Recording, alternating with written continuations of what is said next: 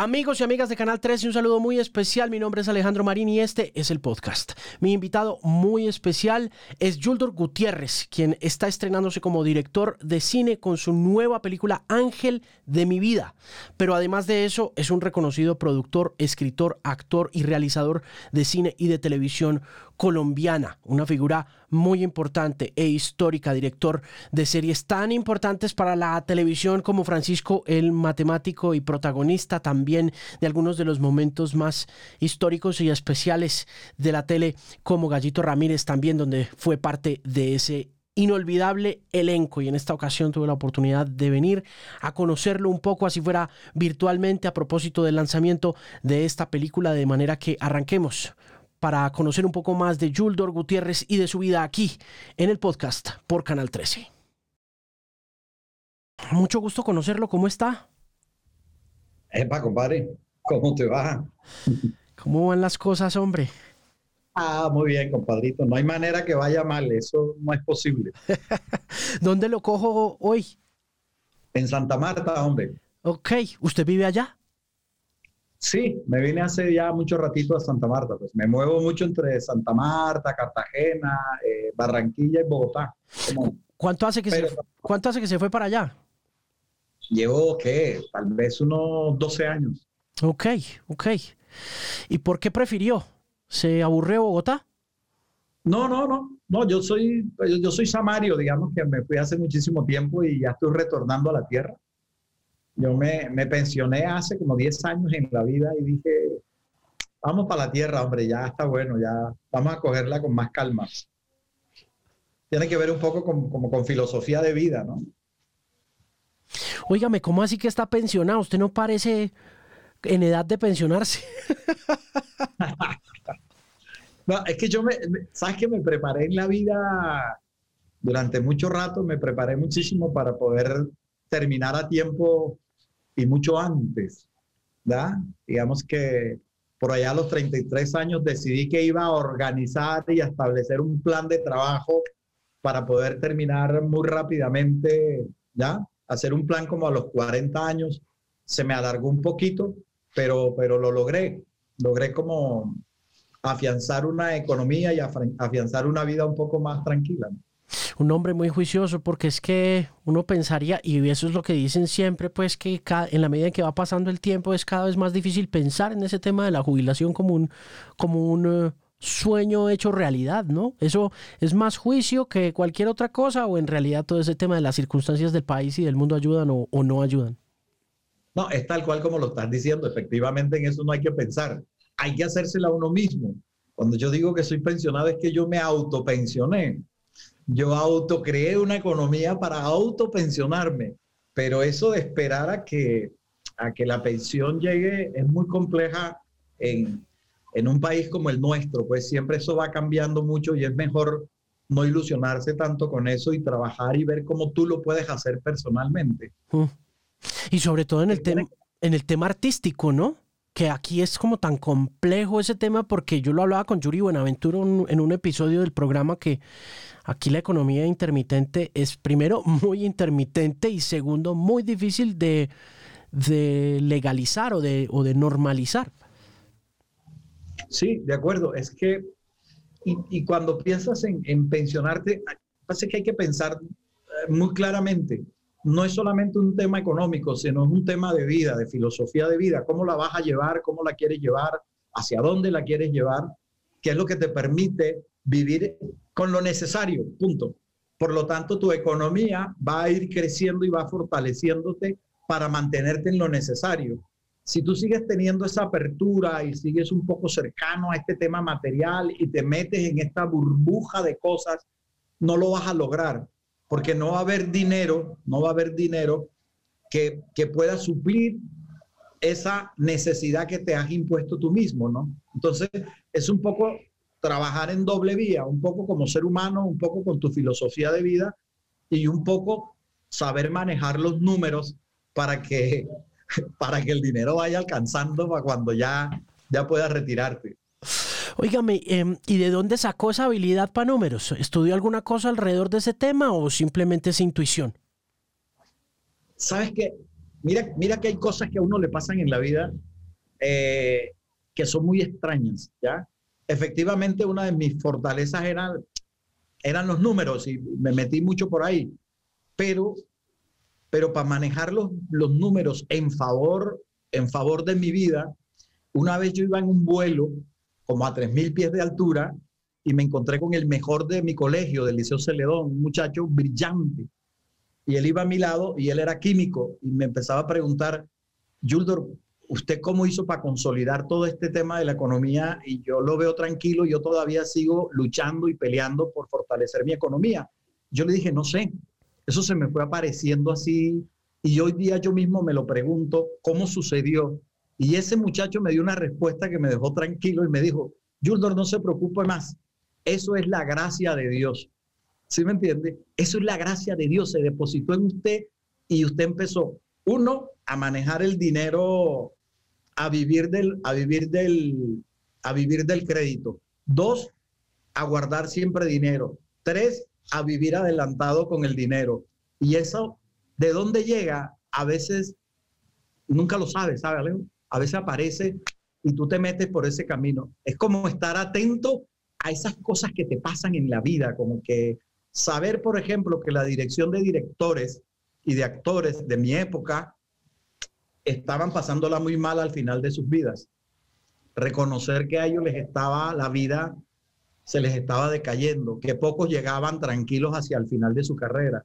Entonces, si tú no ves esos mensajes que la vida te va dando, no vas a pensar en tu economía de vida o en tus números. Oiga, Yuldor, usted habla de, de, la gracia de Dios. ¿Es creyente? Creo, creo que hay una fuerza, ¿verdad? Creo que hay una fuerza, creo que hay algo por ahí que te acompaña en la vida. No sé si el Dios mío es el Dios, el Dios al que la gente va a, a la misa, no sé si es el, pero creo que hay una energía, prefiero pensar que hay algo que me acompaña. Y yo creo que en la vida tú tienes dos caminos. Vivir sin creer o vivir sin fe o vivir con fe, ¿verdad? Y la fe es algo bonito. Cuando te dicen que la fe mueve montaña, se refiere a la vida, se refiere a la existencia, se refiere a lo espiritual.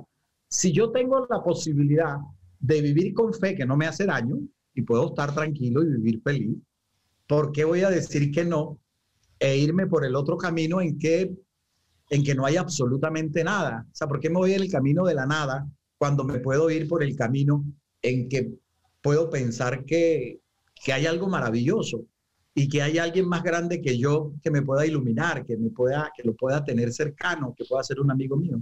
¿Le inculcaron esa fe en la casa? No, nosotros somos de, somos de familia, de familia costeña, por lo tanto eso es un poco abierto digamos, es difícil tener la disciplina de salir de la casa e irte para la iglesia. Eso no, esa disciplina no existe. No la tenía mi papá ni la tenía mi mamá por una razón muy clara. Tanto mi padre como mi, mi madre era madre de hogar y mi padre era un hombre trabajador que lo que quería era llegar a la casa a descansar. Entonces esa posibilidad no existía. Y mi mamá era una mamá de hogar con 12 hijos, ¿ya? Ella estaba, ella siempre estuvo embarazada cuando ya la conocí. Entonces, esa posibilidad, esa posibilidad de sentarse y, estar cercano al tema, no, no, no fue mucho. ¿Ya?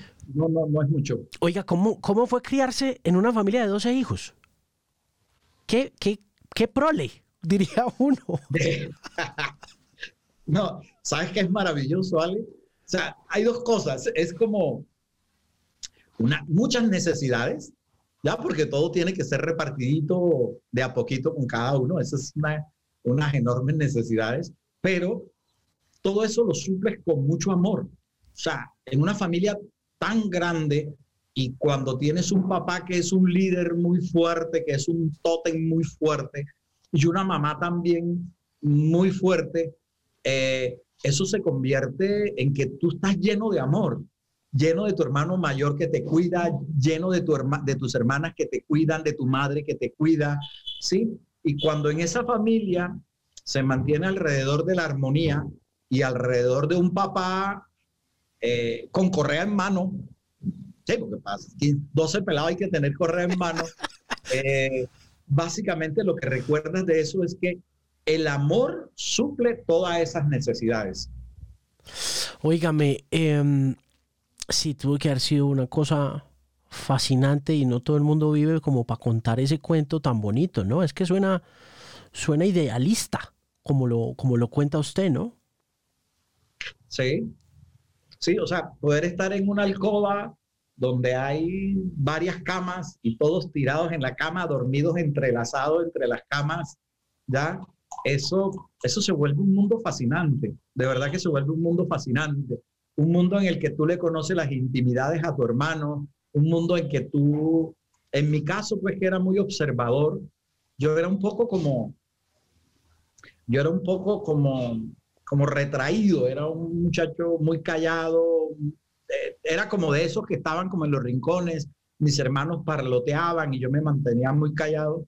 Eso me permitía conocer las intimidades de todos mis hermanos, ¿ya? Desde la más prosaica de ver mi hermano adolescente grandecito que se escondía en la alcoba y nos sacaba a todos porque ya uno sabía que iba a hacer o se metía con la novia o ese tipo de cosas, ¿ya? Hasta el tema de las hermanas, pues con, con sus ciclos, ¿verdad? Con todos sus ciclos, reconocer qué les pasaba, cómo corrían de un lado para otro, cómo les cambiaba el ánimo, ¿ya? Y todo eso tienes como una, es como un laboratorio un laboratorio, un laboratorio social.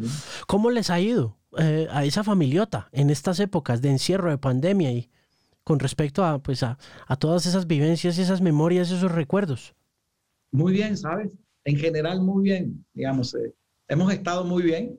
En mi casa se maneja un poco la mano firme en que todos tenemos que tener que cuidarnos, cuidarnos todos para cuidarnos a los demás. Quien se salga de esa regla quien se salga de esa regla eh, queda un poco como aislado de la familia porque es una manera de, de, tener respeto por el otro dentro de la misma familia. Y te digo que no fue muy bien, a pesar de que he vivido un hecho, un hecho grave, pues, pero no lo quiero ver como, no lo quiero ver de esa manera. Mi hermano menor, el inmediatamente menor, era el director del laboratorio de, de la Universidad del Atlántico, del COVID, de, las pruebas del COVID, pues. Era un muchacho científico, un muchacho muy pila, y por alguna razón quedó infectado.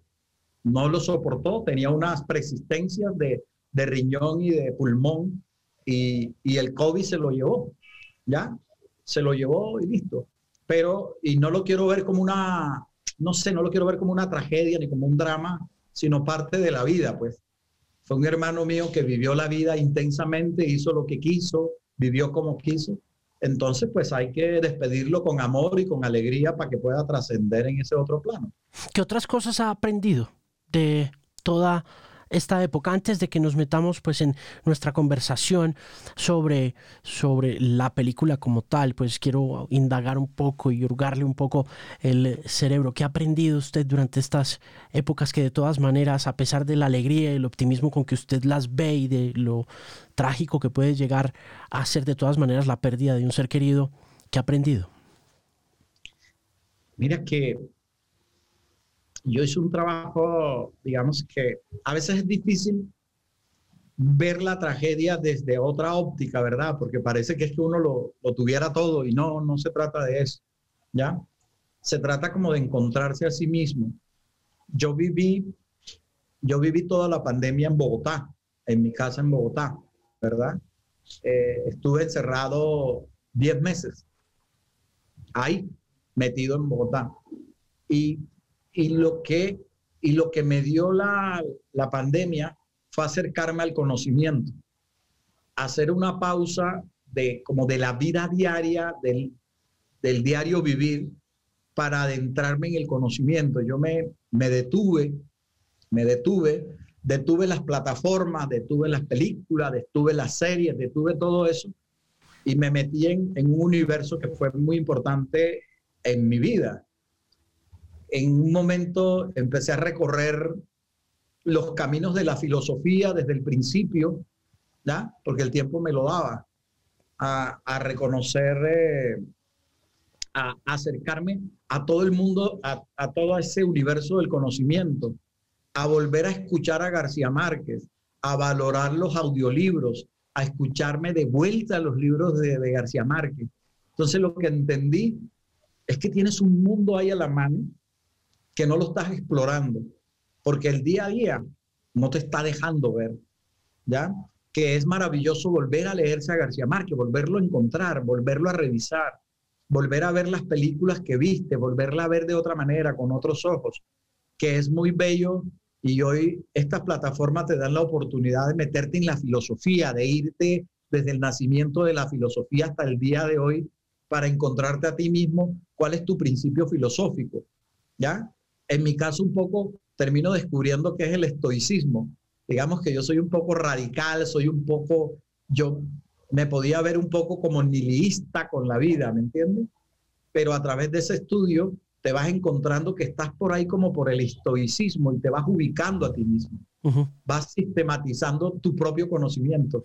Oiga, ¿qué cosas lo hacen estoico? Por ejemplo, ahora que se da cuenta que no es el nihilismo su camino filosófico, sino que a lo largo de estos meses de encierro se encuentra, me imagino que con Séneca y con los demás personajes que conforman esa escuela, ¿qué, cosas reconocen usted que dice, sí, yo soy, yo soy una persona estoica? Ok, el ejercicio que acabamos de hacer ahora, ¿sí? Si yo tengo la posibilidad de no, de no tener fe y tener fe, yo elijo, ¿verdad? Elijo este, esta ruta que puede ser más interesante y me invento mi propio Dios, pero la escojo y tengo algo y no escojo este camino. ¿En qué otras cosas, eh, eh, en qué otras cosas puede ser estoico, digamos? Eh, en no escoger los caminos imposibles, siempre pararte, evaluar y una vez tú evalúas, evalúas eso que tienes, escoges o el mundo imposible o el imposible. Por ejemplo, Estás parado aquí otra vez en la Y. Tú tienes la posibilidad de vivir en felicidad o vivir en infelicidad. Una vez que eso lo tienes claro, todas las decisiones van a estar marcadas por esa o felicidad o infelicidad, ¿verdad? Eh, yo voy a hacer una película sobre este tema. Esa película me va a llevar un camino infeliz porque no tiene posibilidades, porque la historia no tiene... ¿Para qué carajo me meto por ahí? Busco el, y busco el camino de lo posible y me voy por el camino de lo posible, ¿ya? Eso te va convirtiendo en una vida que va encaminada por el lado del estoicismo, entender y vivir la vida un poco en tranquilidad y en felicidad. Otra, eh, poderte ver en perspectiva, ¿verdad? ¿Sí me entiende? Que, no, es que no es nada fácil de hacer, ¿no? Sí, pero es una, es, una ruta interesante. Si, si yo, después, de, después del Festival de Cartagena, que nos cerraron la película, no pudimos estrenar, me voy a Bogotá, estoy encerrado en mi casa, yo soy un tipo de movimiento, ¿ya? ¿Para qué tengo que pensar en ese movimiento si ya estoy en mi casa? No hay posibilidad de salir, no lo puedo hacer. Entonces, ahí escojo la ruta, me quedo en mi casa, busco tranquilidad y busco nuevas cosas que me puedan hacer felices en mi casa. Listo. Y descarto lo otro. Y hay un ejemplo sencillito para terminar. Es como cuando vas en, cuando te metes en un trancón y vas en tu carro. No sé si a ti te molesta la gente que siempre te está diciendo, puta madre, no pude llegar porque el trancón, cuando Bogotá va a mejorar este trancón, y todos los días tienen el mismo discurso. Estoicismo es poderte parar y decir, esta es una realidad que no va a cambiar y cada vez va a ser peor. Entonces, ya, es una verdad, por lo tanto, déjala a un lado y aprende a vivir distinto. Cómprate una moto, una bicicleta, vete a vivir cerca de tu trabajo, ¿sí me entiendes? Pero deja de quejarte por el berraco trancón. Eso. Eso es muy cierto. Mire, le voy a decir que esa forma práctica de ver la vida elude mucho al colombiano promedio, Yuldor. Porque nosotros nos embolatamos y nos enredamos mucho, ¿no? Eh, total, total. Total, yo no sé si tú has tenido esas conversaciones por teléfono que te llaman a contar problemas y te cuentan la primera frase y ya tú sabes cómo resolverlo. Y la persona se tira media hora contándote la tragedia y tú dices, y tú pones el teléfono así en la mesa con altavoz mientras estás haciendo algo, porque ya tú tienes la respuesta. Y la respuesta es, oye, no te metas por ahí, no seas pelotudo. Tienes, sí, la tienes resuelta aquí, sí lo entiende, por esta ruta. Pero es eso, yo creo que a veces nos enredamos muchísimo con la vida, Ale. Oiga, Yuldur, eh, quiero preguntarle por la experiencia de redescubrir a García Márquez antes de hablar de los caminos que también menciona en un par de veces en nuestra conversación y es, ah, eh, eh, llegó llegó a García Márquez ah, con audiolibros, ¿ya era fan de audiolibros o, o, apenas ahorita en pandemia descubrió ese mundo? Mira, ahí va una cosa que es bien interesante. Cuando ya vas creciendo un poquito, Ale, y te va llegando la presbicia, ¿se me entiende? Ya te van pasando ciertas cosas. Tienes que resolver, tienes que resolver, porque después de la página 10 te vas a dormir. ¿Se me entiende? Te vas a cansar cuando ya tú ves un libro de este gordito, 100 años de soledad. ¡Ey!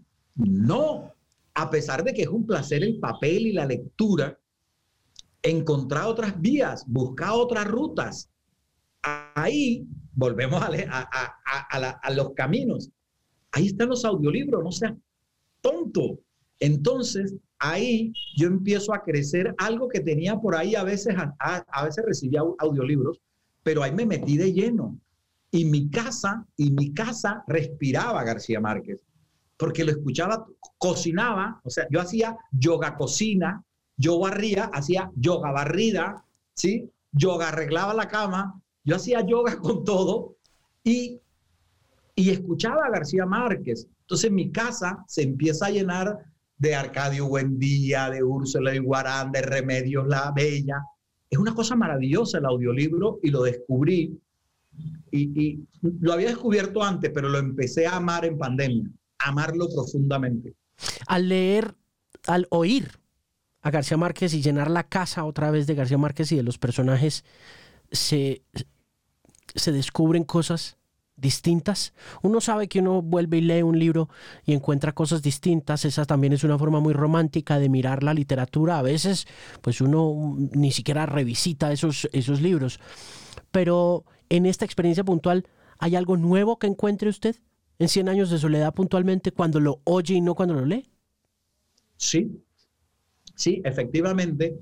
Hay algo que, que a, a valorar más la narración de García Márquez. ¿Se me entiende? Porque te la están contando con puntos y esa narración va y lleva una fluidez. ¿Sí me entiende? Cuando te dicen, y esa mañana se levantó con la vejiga a punto de, reventarse. ¿Sí me entiende? Dos pasos, llega al baño y la taza, sí, y cae aquella primera gota de orín mientras el agua se esto empieza a cobrar una dimensión maravillosa porque además el audiolibro te da la posibilidad de echar para atrás y punto. Te enamoras de la frase y te vas para atrás, ¿ves? ¿Se me entiende? Te, vas enamorando de esa frase. Y yo realmente me enamoré tanto, tanto del tema de audiolibro que obviamente a partir de ahí nacen otras películas, nacen otros guiones, nace una idea para una historia, ¿verdad? ¿Por qué? Porque lo redescubres, vuelves y lo vives. Cuando tú estás leyendo, de repente solo te lees en años de soledad, pero para mí era fácil eh, pararme y mientras hacía yoga cocina, escuchaba el coronel no tiene quien lo escriba, ¿verdad? Pero cuando me estaba bañando, estaba escuchando cualquier otro, otro libro de García Márquez, ¿sí? Entonces, o estás en la hojarasca, por decirte, ¿ves? Y eso hace que se te llene el espacio, ya no de una sola historia, sino como de todos. Tú sientes, te sientes como en Macondo. Oiga, Yuldor, em, en, ese camino o en esos caminos que has cogido, la película eh, estaba ya metida un poco en ese estoicismo eh, como línea de pensamiento o esto pasó antes, como usted me decía, y, y, y no había como ese acercamiento. ¿Cuándo empezó a producir, a dirigir esta película, a, inventarse esta peli? Ok. Es que, digamos que cuando, cuando yo me refiero al, eh, al estoicismo es una cosa que me ha llegado en esta etapa de mi vida, porque es como sistematizar el conocimiento. Entonces, como que tú vas encontrando las diferentes líneas filosóficas y, vas encontrando cuál se acerca a tu pensamiento, cuál es parecida a ti, ¿ya? Porque lo vas haciendo de manera natural. De manera natural tú vas teniendo unos comportamientos y dices, ve, hombre, yo no soy radical, yo no soy, yo no soy nihilista, yo realmente lo que, lo que, mi manera de vida es esta, no es esta, estaba equivocado en verme a sí mismo. Entonces, cuando empieza la película, ya, la película arranca hace unos 12 años atrás, ¿ya? Todavía yo no tenía conciencia del estoicismo, por ejemplo, ¿ya? Pero sí habían comportamientos parecidos, ¿ya? Porque cuando a mí me llevan a un niño con discapacidad cognitiva, que hoy día para mí son de multicapacidad, no discapacidad, cuando me lo llevan yo dije que no, porque yo estaba dirigiendo a otros 100 pelados y si me traen uno más complicado, pues todo iba a ser peor y mucho más complicado, ¿verdad? Al eso ser así, un día acepté porque no tenía otra ruta. Bueno, está bien, tráiganme ese pelado yo lo incluyo en, el elenco. No tengo otra salida, tráiganmelo al elenco y yo, y yo lo incluyo. Y cuando me lo traen, él llega al elenco, eh, lo asimilo y me doy cuenta que este niño me transforma mi vida me da una manera distinta de ver el mundo. Lo veo con una tranquilidad, lo veo que ve la vida diferente, con otros ojos. Yo me encuentro un joven ahí pleno, feliz, ¿verdad? A partir de ahí, eso empieza a redireccionar mi vida. Y, y en ese momento lo hice también por ese principio.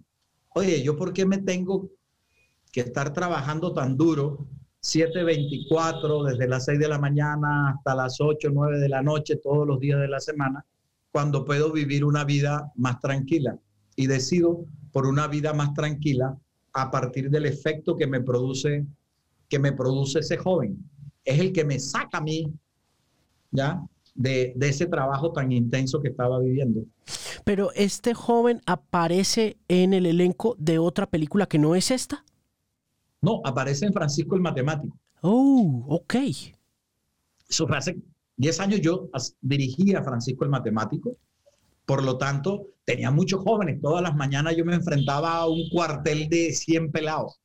Yo era como el rector de ese colegio. Por lo tanto, tú te imaginas lo que había que gritar para que esos pelados cogieran orden, lo el látigo que había que dar. Y yo era mucho de látigo porque era como mi papá. Yo era un, una cosa intensa, intensa, hasta el punto, Ale, que de tanta intensidad me llegaba a salir sangre por la nariz, pues en la noche, de tanta tensión y tanta cosa. O sea, mi vida iba a ese ritmo. Cuando me pidieron que incluyera en el elenco un niño con discapacidad.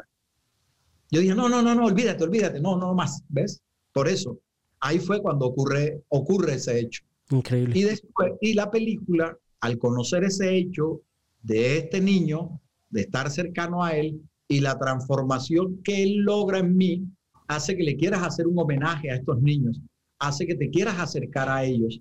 Y eso es lo que hago, acercarme a ellos y ahí empieza, nace el guion de Ángel de mi vida. Oiga, Juldor, em, ¿cuánto tiempo dirigió? ¿Usted dirigió siempre Francisco el Matemático? Sí, eso lo arrancó una gran directora que es Tony Navia. Yo siempre estuve de la mano de Tony Navia, yo era asistente de Tony Navia. Eso arrancó como una historia de cinco capítulos. Ella hizo los primeros cinco, que les quedó maravilloso. Después se hizo unos tres más, o unos cinco tal vez más, y la llamaron para otro proyecto, otra novela de RCN. Y el canal decide alargar Francisco el Matemático, y ahí es donde quedo yo en Francisco el Matemático, y de ahí para adelante me hice 1250 capítulos, o sea, seis años seguidos, seis años seguidos, todos los días, saliendo al aire todos los días, durante, durante seis años hicimos 1250 capítulos. Qué cantidad de trabajo, hermano. Bárbaro, bárbaro. Ahí sí que uno se vuelve obeso, se va entiende, las canas te crecen, te vuelves histérico, nunca en la casa siempre te ven con una cara rara, te ven siempre molesto, porque es un trabajo realmente muy apasionante es lo que amamos, pero a veces uno permite que la vida de uno se la dañen las pasiones. Entonces las pasiones se convierten en obsesión, ¿ves? Ya no es una pasión, sino una obsesión. Y las obsesiones te hacen no ver el resto de la vida de la manera que deberías vivirla. Pues. Sí, la, pasión, yo siempre le digo a la gente que la, que la palabra pasión viene del latín pasio, que significa padecer. De acuerdo. Y peor aún cuando se convierte, cuando se convierte en una obsesión. ¿Ya? Que estás ahí en el límite. La pasión tiene ese límite, ¿sabes? Mira que a mí me pasó un tema con la pasión, por ejemplo. Esta película yo debía haberla hecho hace 12 años atrás. Con mi metodología trabajaba mucho. Yo, hacía, Francisco el Matemático, era realizador de Yo José Gabriel y realizador de Esta Boca es Mía. Esos eran mis tres trabajos para ganar ese dinero. Cuando yo tenía el dinero para hacer la película, todos mis amigos me decían, lánzate, ya estás listo, haz la película. Pues sale, yo me fui a Chapinero Alto y vi una casa que costaba lo que tenía para la película. Yo te aseguro que fui, no sé, más de un mes todos los días y me paraba al frente de esa casa. Yo terminaba de grabar eh, Francisco Matemático y me paraba ahí. Y yo era la película o la casa. La película o la casa. Afortunadamente, afortunadamente decidí por la casa, ¿sabes? Me compré mi casa. Ahí fue cuando me di cuenta que esa pasión se me podía convertir en una obsesión. Y esa pasión, esa, esa pasión convertida en obsesión, hubiera hecho que hubiera cometido el error de hacer una película cuando no estaba preparado como director. Una película que todavía no dominaba el tema. Una película que la estaba haciendo más por el ego que por un hecho artístico creativo. ¿sí? Y además me hubiera perdido la opción de comprar la casa que afianzaba mi futuro que afianzaba ahí sí la berraca pensión hacia adelante. Oiga, pero valió la pena la pasión y la obsesión. Ahora que mira para atrás con Francisco el matemático y el impacto tan grande que tuvo esa vaina en la televisión colombiana, porque yo creo que eso es, o sea, 1600 y punta de capítulos es, 1250, ¿cuántos? 1250, sí, Esa cantidad de televisión hecha, hermano, eso muy poquitos lo cuentan, sobre todo hoy en día, ¿no? Eso es como que Pepe Sánchez, Julio Jiménez, Yuldor Gutiérrez, ¿no? Está como en el curubito usted. Sí, eso, eso es algo muy complejo. Y, y, una cosa que es más fuerte todavía, Alex, y de eso tú sabes bastante, que es 1200 capítulos en horario prime. O sea, estar en el horario Prime 1250 capítulos es una cosa muy dura. Ese rating que tú sabes que es bien fluctuante. 1200 capítulos en, en, en, la época, en la época significaba hacer 10 novelas seguidas. ¿Ya? Que en ese entonces tenían 100 capítulos. ¿Ya? Hoy día tienen 60 capítulos, 80, pero en ese entonces entonces es como hacerse 12 novelas seguidas al tiempo. Si una sola novela acaba con tu vida, ¿sí me entiendes? Imagínate las 12 seguidas. Impresionante. ¿Qué nivel? Le lo voy a hacer una pregunta muy indiscreta. ¿Le pagan por eso, por repeticiones y esas vueltas como hacen en Estados Unidos o no?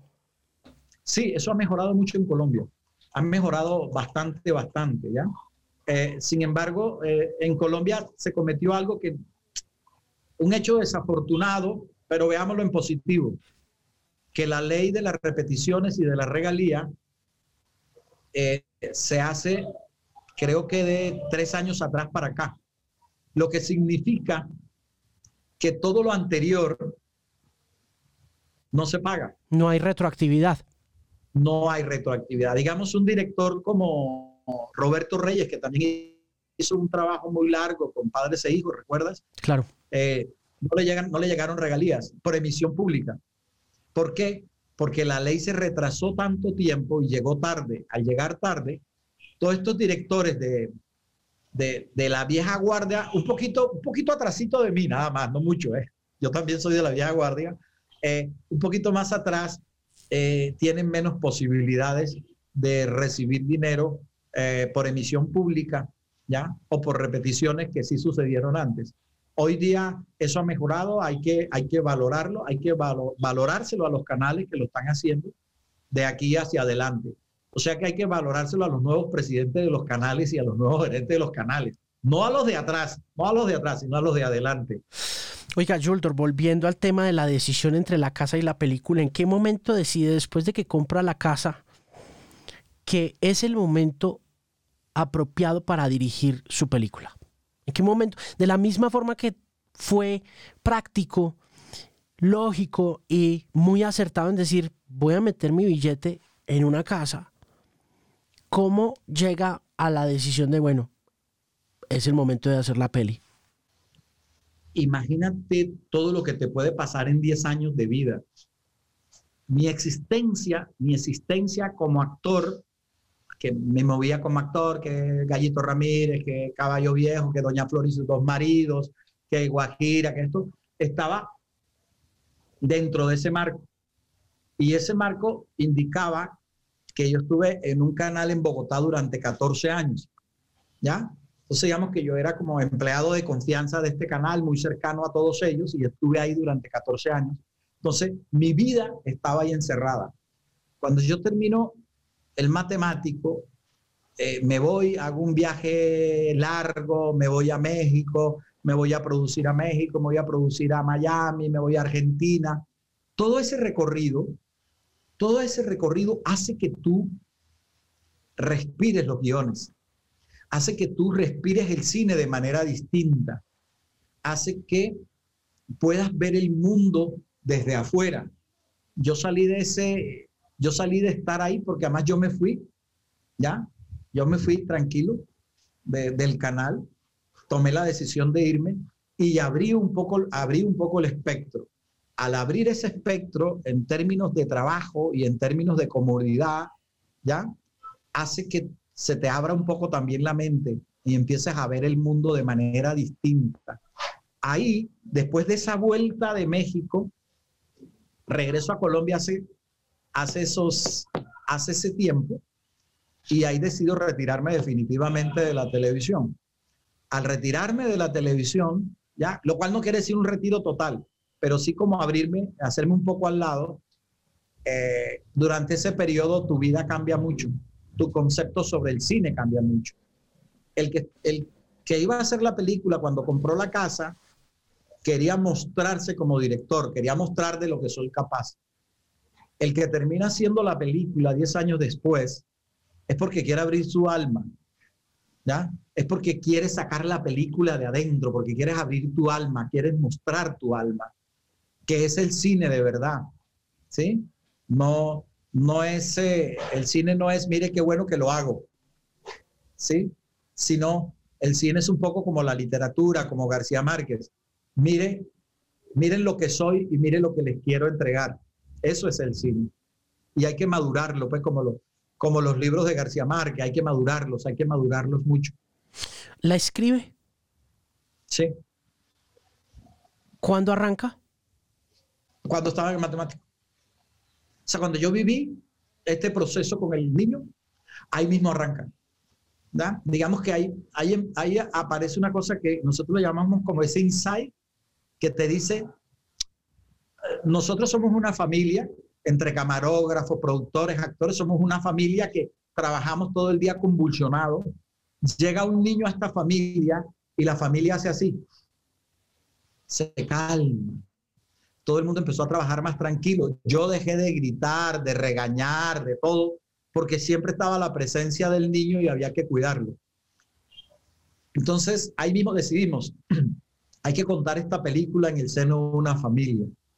¿Ya? Entonces, el niño no llega a, una, a, un, a un estudio de televisión, sino el niño llega en la mitad de una familia, ¿ya? Y cómo esa familia se destruye a partir del nacimiento del niño y cómo se recompone. Ahí aparece ese primer insight.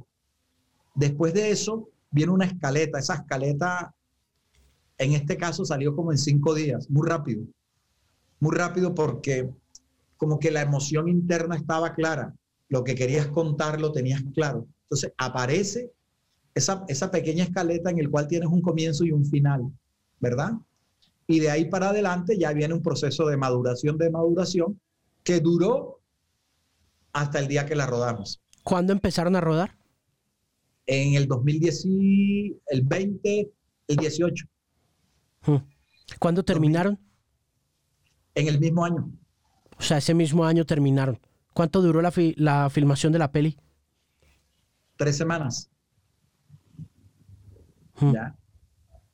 Nos vinimos a Santa Marta, rodamos en Santa Marta, preparamos un equipo grande en Santa Marta de jóvenes de la Universidad del Magdalena, de Telecaribe, y trajimos a alguna gente de Bogotá, hicimos un complemento. Eso duró un trabajo largo de formación, de preparación de la gente, duró como unos dos años preparando a la gente para poder eh, meternos en la película. Y la película ya como rodaje dura tres semanas.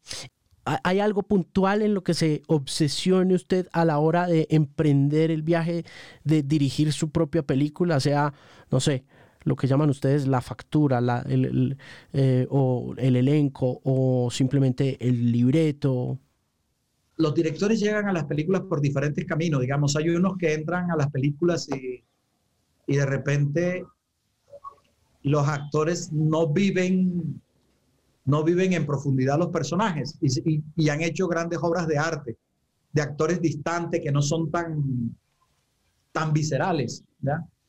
Yo, mi, mi principal obsesión es que sea verdad, que aparezca la verdad. Y esa verdad la busco a través del actor que realmente las vísceras se le muevan. Ese, ese, es mi camino, esa no es la única ruta, pero esa es la mía, digamos, que, que cuando la actriz está con el hijo, lo abraza, lo abraza de verdad. Entonces, mi, mi manera es hurgarle por dentro a esa actriz o a ese actor que le salga la verdad. ¿Ok? Otros lo hacen de otra manera, o sea, miénteme, sí, miénteme la escena. No, yo procuro en lo posible llegar a un sentimiento de verdad, que cuando tú puedas ver la película y, o yo mismo la vea, recuerde ese momento de verdad de cómo se sintió ese actor, qué vivió ese actor en ese momento. Eso es lo me creo que esa es como mi esa es mi obsesión pues cuando hago una película. Es interesante, pues es obviamente ustedes actor, de formación actoral, entonces eh, eh, es curioso que esa conexión siga tan viva ahí, ¿no? Es, eh, yo pienso en directores, de, una, cuando lo oigo hablar, cuando lo oigo gesticular, pienso en otros directores que no necesariamente han sido actores, pero que, que le repito, como que se asemejan un poquito a su personalidad, a su forma de ser, pero es el actor su fuente de inspiración de alguna manera todavía, ¿no? Sí, los quiero mucho, amo mucho a los actores, me encanta estar con ellos, me encanta, me encanta verlos, cómo brillan, me encanta ver cómo esos ojos reflejan lo que están sintiendo por dentro. Me encanta descubrirlo cuando me están diciendo mentiras. Cuando le puedo decir al actor, venga, venga, ven acá, huevón, eso que estás haciendo. Y, el actor te dice, no, así, la verdad es que no estoy sintiendo nada. Dame unos segundos que, dame unos segundos y yo lo encuentro. Eso me gusta, esa hablarle al actor despacito, hablarle con cariño, abrazar a la actriz y decirle, venga, por aquí es, por allá, por allá, ¿sí? Tratar de, de asemejarle lo que pasa en la escena con su vida. Cuando hablamos del amor, recordarle amores, recordarle su vida. Cuando hablamos de, del bebé que tiene que acariciar, hablarle de su hijo y verla que de repente, antes de estar en escena, ya está llorando y te dice, ya, ya, ya, ya sé, ya sé, ya sé, dale, dale, rueda, rueda porque la tengo viva. Eso, eso me apasiona pues del trabajo con el actor, porque además son personajes muy frágiles, ¿sabes? ¿Ya? Cuando están ahí son tremendamente frágiles, de los grandes actores hasta, hasta el actor muy joven, normalmente en esa posición se ponen muy frágiles. Sí, es, tremendo ver la vulnerabilidad de, una persona cuando ejerce el oficio de la actuación, ¿no? Es algo muy conmovedor. La gente como que no lo entiende, pero cuando uno ha estado medio cerca a alguien que vive en la actuación o de la actuación o las dos cosas, sabe lo difícil que puede llegar a ser la vida para una persona, ¿no? Sí, es cierto, ¿sabes? Eh, a veces te encuentras con actores que tienen una experiencia muy larga y en ese momento están preguntando como un bebé, de verdad, ¿cómo lo hago? No sé, ¿ya? O ensayé esto en mi casa, pero no estoy seguro, ¿qué hago? Dime, dame una luz, o sea, como, dame una luz, O, el actor que está extraordinario y que tú sientes que está excelente en su trabajo y en la mañana te pregunta, hermano, no estoy seguro, ¿sabes? Hoy me levanté ¿Tú crees que es posible que podamos repetir tal y tal escena? ¿Sí? Que tú le sientes la inseguridad y que tienes que explicarle lo bien que estuvo en la escena y que él no lo alcanza, no lo alcanza a dimensionar. ¿Ves? Ese, ese, pero, pero ese es el arte, ¿no? Ese es ese punto maravilloso del arte.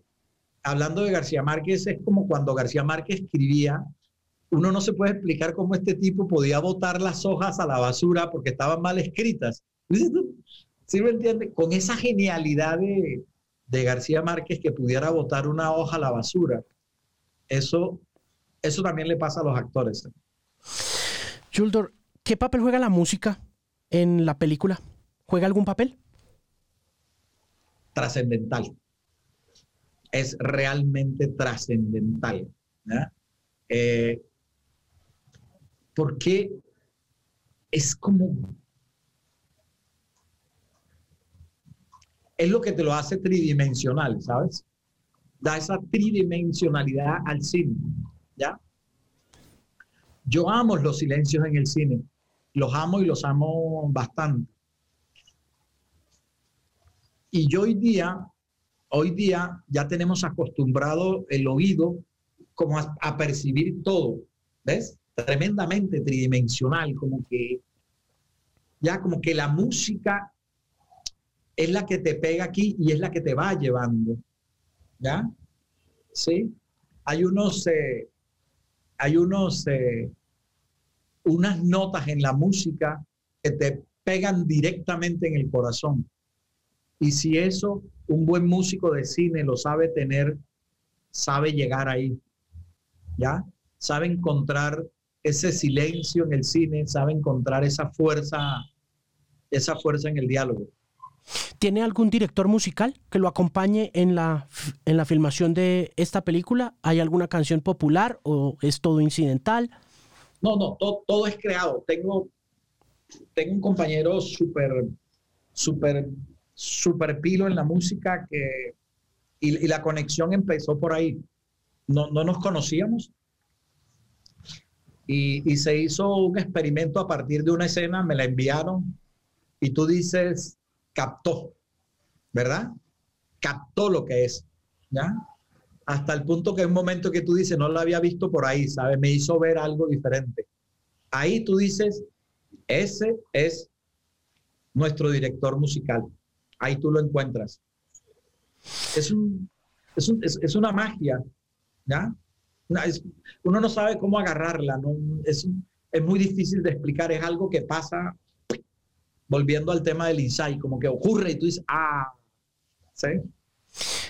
Eh, ya mirándolo desde la perspectiva de proyección, de distribución y demás, ¿qué planes tenía con respecto a la película antes de lo que ha pasado y cómo ha pues más allá pues de postergar obviamente su lanzamiento, eh, digamos que informado esa, esas decisiones de distribución y demás eh, a la película como tal. Es decir, usted tiene la película lista, llega la pandemia, cierran teatros, ¿qué iba a pasar y qué pasó? Nosotros eh, tuvimos la fortuna con la película que le pegó muy fuerte al distribuidor y al, exhibidor. ¿Ya? Nosotros cometimos el, atrevimiento de enviarle la película a, a Munir Falá, pues que es el exhibidor colombiano por excelencia. Y le encantó la película. Y decidió que esa era la película de, de sus salas de cine y que él quería lanzarla, quería hacerla. Por lo tanto, armó una cosa muy grande, maravillosa para hacer un lanzamiento extraordinario. ¿ya? El día que eso, que pasó lo de la pandemia, él me llama un poco consternado por lo que está pasando, pues como, Yuldor, lo siento mucho, no vamos a poder hacerlo. Y te aseguro que recuerdo que en ese momento le respondí algo que hoy lo sigo pensando. Yo le dije, no te preocupes, Munir, que siempre va a pasar lo mejor. Siempre. ¿Ya? Las películas hablan solo. Las películas buscan su momento. Las películas lo encuentran. Las películas son como un ente vivo que van encontrándolo. Y esa fue la frase. Y ahora que se volvió a, frustrar otra vez el estreno, que era para el 13 de, el 13 de mayo por esta tercera ola, él fue el que me dijo a mí la frase. Yurdo, la cerramos, pero no te preocupes que siempre va a pasar lo mejor, ¿verdad? Y nos vamos hasta junio, ok, nos vamos hasta junio. Entonces, eh, yo tengo una enorme tranquilidad, ¿ya? Eh, sigo creyendo en esa frase, siempre pasará lo mejor.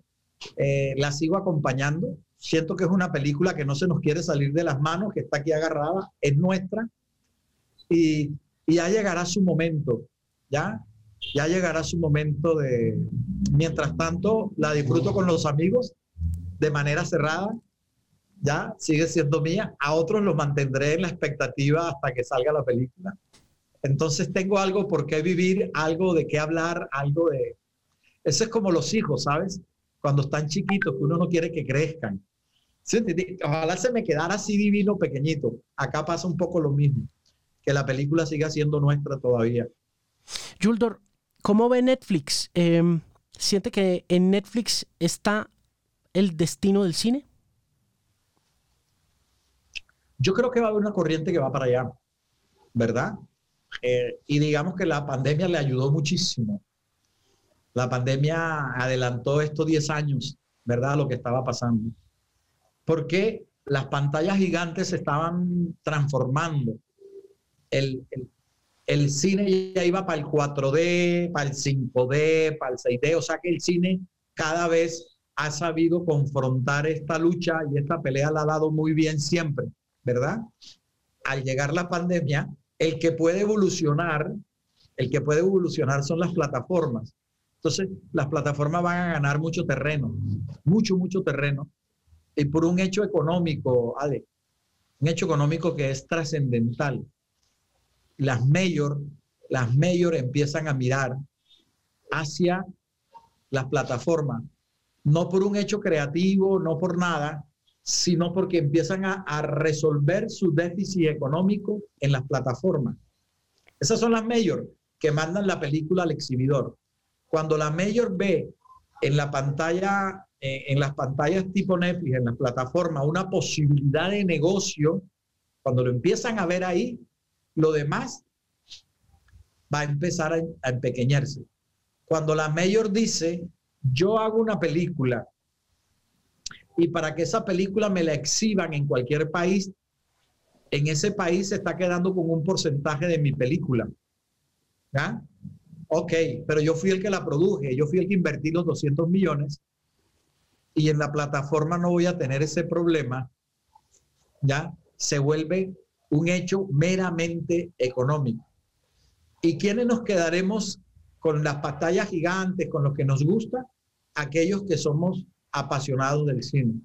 No hay nada que hacer. Yo creo que, creo que ese, eso es una realidad. Obviamente yo prefiero el cine en la pantalla gigante, creo que eso es una experiencia maravillosa, pero tengo que entender que, que esas plataformas nos van a ir, nos van a ir ganando. Yuldor, usted que sabe tanto de producción, ¿podría darme una respuesta frente a por qué usted que por ejemplo ha estado detrás no solo de Francisco el Matemático, que como usted lo decía es esta colección gigantesca de trabajo, 10 novelas pegadas en una, o incluso un Yo José Gabriel, que es otro formato también muy novedoso en aquel momento en, en Colombia, ¿por qué usted podría o tiene alguna idea de por qué la gente que tiene televisión abierta eh, está prefiriendo el contenido de antaño? ¿Por qué estamos volviendo a ver las novelas de antes y las series de antes y no lo nuevo? Hay, hay algo que tenía el de antes. Yo creo que el de antes estaba más pegado a nosotros, ¿verdad? Yo creo que lo de antes era un poco más sincero. Yo, eh, yo trabajaba con Carlos Muñoz y David Stivel y hacíamos Caballo Viejo, ¿ya? Con la asesoría en guiones de, de Bernardo Romero. ¿Qué, es que, ¿Qué nivel es que qué nivel de gente? Y unos, escritores de allá de la zona de Montería, lástima ahorita no me Gámez, no me acuerdo el nombre muy bien. Y la pasión, había una pasión por contar la historia. O sea, éramos emocionados. O yo los veía a ellos, yo era un pelado, no, no estaba todavía en esa, los veía emocionados por contar la historia. Cuando nos sentábamos a comer en el corte de comida, esto era de una pasión impresionante de si esto era cercano a García Márquez, si no era, si después de eso deberíamos eh, hacer la novela del coronel no tiene quien la escriba, si había una, ahí se respiraba una magia impresionante, ¿verdad? La televisión de hoy día, y con eso no quiero decir que una sea mejor que la otra, el espíritu es distinto en el corte de almuerzo de las producciones, que normalmente tienen que ver con la mafia, con la sangre, con los disparos, tú puedes encontrar un actor o alguien y el director que simplemente o no habla de la historia porque le da vergüenza, ¿sí?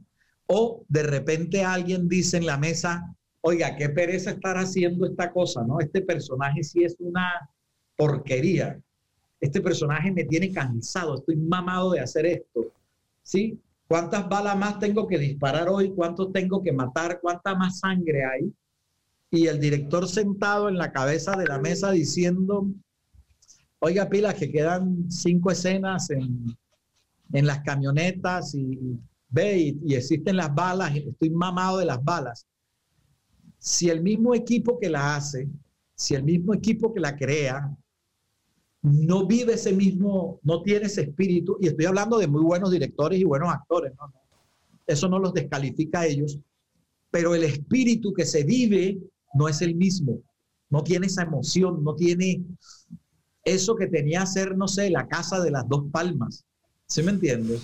claro. De, contar la historia de Gallito Ramírez, de, de contar la historia de estas cosas que hacía Jorge Ali Triana sobre la historia colombiana, ¿me entiendes? Ya, eh, eso tiene una pasión distinta. Escuchar a, a, a Kepa Muchastegui haciendo eso era maravilloso. Escuchar a Jorge Ali detrás de cámara hablando de lo que hace es maravilloso. Hoy día tenemos grandes directores, de verdad que hay muy buenos directores, los jóvenes están extraordinarios, pero las historias que les están poniendo a la mano de repente les está matando el alma, les está matando el espíritu creativo, porque, porque no se puede hacer una cosa con pasión cuando es una camioneta detrás de otro disparándole balas, de donde caen cuatro muertos, se bajan y lo rematan. ¿Se me entiende? A estar en la Guajira, en un terreno desértico, ¿verdad? Y ver caminando a Carlos Muñoz o ver caminando a Angarita, eso, eso es otra cosa.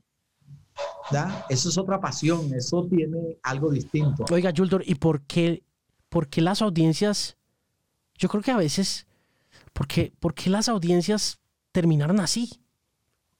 ¿No? Es que pues finalmente uno ve que eso pasa es porque las audiencias son así, ¿no? Porque eso es lo que quieren las audiencias, es lo que le dicen a uno. De la misma manera que uno, que yo como director de emisoras de música digo, pues, a la música que hay que poner, porque es lo que le gusta a la gente, ¿no? ahí está, en, la música tal vez te debe pasar, o sea, casi que tú dices, hey, no tanto que esté la música que le gusta a la gente, sino que para allá me están llevando la competencia, ¿verdad? De repente tú tienes un programa con música muy chévere, muy bacana, que te llena el alma, que llegas a tu casa, tú mismo la escuchas en tu casa esa misma música la pones en tu emisora, toda chévere, pam, pam, pero resulta que por allá a alguien se le ocurrió sacar una música con un golpe distinto, un poco vulgar, y de pronto esta música empieza a ganar terreno y te obliga a ti, que tienes un concepto distinto, a tener que meter esa música porque no puedes hacer nada. Entonces, el que transformó al público fue ese berraco, para no decir esa bestia, que empezó a darle cabida a esa música, le cambió el oído a ese público y ese público empieza a reclamar esa música. En televisión ocurrió un poco lo mismo. En televisión, ¿qué ocurre? Alguien levantó la mano y empezó a contar historias un poco perversas, ¿ya? Historias con sangre. Entonces, en estas novelas lindas, estas novelas un poco épicas, épicas, de repente aparece un personaje sangriento, mafioso, que normalmente son personajes divertidos, simpáticos, porque viven en la maldad. Y este personaje, eh, malo, simpático, de sangre fría, empieza a ganar terreno. Entonces el vecino del lado dice al guionista, hay que meter un personaje así, ¿ves? Y eso empieza a permear toda la televisión. Y después empieza el discurso de que es que la gente lo quería. No, no, no, no, no, no. Nosotros tenemos el poder de darle a ellos lo que quieran. Nosotros tenemos el poder y la responsabilidad, lo que pasa es que no la hemos aceptado, y la responsabilidad de manejarlo de manera distinta. Lo que pasa es que desafortunadamente no hemos aceptado la responsabilidad que tenemos como medio de comunicación. No hemos podido entender eso, no lo hemos podido entender, ¿ya? Y mientras no lo entendamos, vamos para ese camino. Incluso las plataformas, no vamos a decir nombre, pero no sé si te pasa que tú entras a esta berraca plataforma, empieza la historia, primer capítulo, unos niñitos divinos españoles que están estudiando con unos papás divinos, en la noche hacen una rumba en una de las casas y al ratito están en la piscina uno con uno, uno contra otro, uno contra uno, uno con, como decía la reina, ¿sí? Al derecho y al revés. Y de repente entras al cuarto y el papá de la niña está acostado con la niña sí, con la compañera del curso y la mamá está acostado con uno de sus compañeros. O sea, eso, eso se ve en esas series y sobre todo en esas series españolas que empiezan a ser terribles por plataformas para no dar nombres, pero eso está pasando. Juldor, pues se me acaba el tiempo, pero quiero agradecerle muchísimo por haberse tomado estos 50 minutos para conversar conmigo y para mí es un orgullo y un honor porque pues hago parte de esa generación que se crió viendo las grandes obras de la televisión colombiana, primero al lado de mis papás, después solito y después con, con, la familia, desde Los Cuervos hasta Caballo Viejo, Gallito Ramírez, La Casa de las Dos Palmas, Azúcar, todas esas cosas. Obvio, también vi mucho yo, José Gabriel, y en esta nueva etapa estoica de su vida en la que aparece el ángel de mi vida, le deseo lo mejor y de nuevo le agradezco muchísimo por estar en mi programa. No, compadre, muchísimas gracias. De verdad, muchísimas gracias a ustedes. Nosotros en esta etapa hacemos un gran esfuerzo porque las redes nos ayuden mucho, porque es la posibilidad, ¿verdad? Y, ustedes nos pueden ayudar a eso, a que arroba ángel de mi vida película se mueva, la gente entre, le ponga like, me gusta, para que por lo menos podamos ver el tráiler de un niño que, que se vuelve campeón para ganarse el amor de su padre. De verdad, muchísimas gracias. Qué, qué buena tarde. Qué buena tarde. Un abrazo, un abrazo muy grande. Un abrazo grande. Gracias para ti. Te he seguido toda la vida, te he escuchado y bueno, qué bueno encontrarnos por acá. Muchas gracias, Yuldur Gutiérrez, por estar en el podcast de Canal 13. Ángel de mi vida película, ¿cierto? Sí, arroba Ángel de mi vida película. Un abrazo enorme y felicitaciones. Ok. Hasta luego. Adiós, compadre. Chao.